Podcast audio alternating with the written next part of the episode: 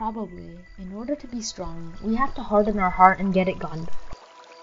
That's why so many kind people have become ugly and worldly after going through ups and downs in this mundane world. Kindness is beyond all doubt.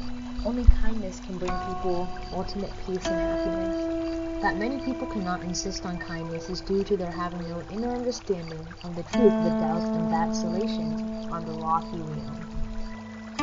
Consequently, they lost great benefits of life for petty gain.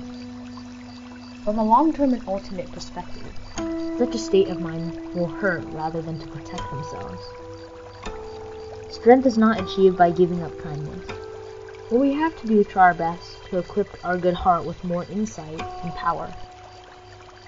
When it comes to enhancement of insight, what does insight mean on earth? I feel kind-hearted people are like unprotected silkworm babies in this society. Insight is the ability to make choices and know how to benefit oneself and others in the long term. This is based on learning about causal effects, the principle of which tells us that our good karma is the best protection for.